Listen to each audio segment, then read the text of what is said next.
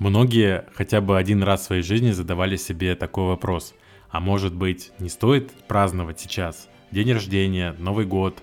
Ой, у меня сейчас нет настроения на этот праздник. Или просто сейчас неподходящее время, я не хочу праздновать, а, я не буду никого приглашать. Так ли это безобидно на самом деле? А, вот выясняется, что нет.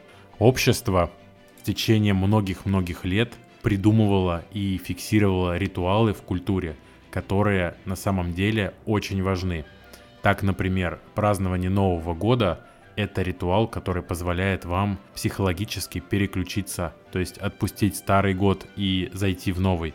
Празднование вашего дня рождения – это тоже ритуал, который позволяет вам в своей голове вести подсчет тех лет, которые вы проживаете – и может так оказаться, что если вы не будете праздновать свой день рождения, например, в течение пяти лет, то чисто психологически вы не повзрослеете на эти пять лет, как бы странно это ни казалось.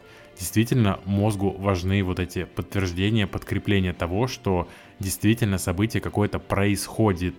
Также, например, может оказаться со свадьбой. Что такое свадьба? Не обязательно я говорю про какое-то пиршество, да, там на весь мир. Я говорю просто про как сам ритуал, сам праздник, который происходит. Роспись и регистрация — это тоже ритуал, поэтому происходит она обычно как-то торжественно, да, есть целая церемония, и она позволяет как раз-таки переключиться с быта своей прошлой жизни и войти в новый мир, в котором уже люди вместе то есть э, это такой своеобразный психологический механизм переключения. И я лично знаю людей, которые э, любят не праздновать свой день рождения, которые могут не праздновать Новый год никак, просто, например, спать в новогоднюю ночь и проснуться, и дальше никакие выводы не сделать.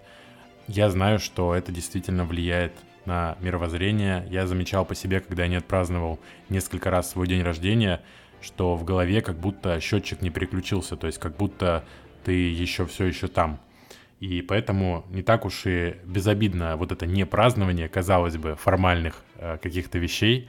И культура отчасти это э, такая губка, которая вбирает в себя самое-самое важное для человека и для человечества в целом э, ритуалы, обычаи, которые помогают человеку расти, в том числе психологически, и социализоваться.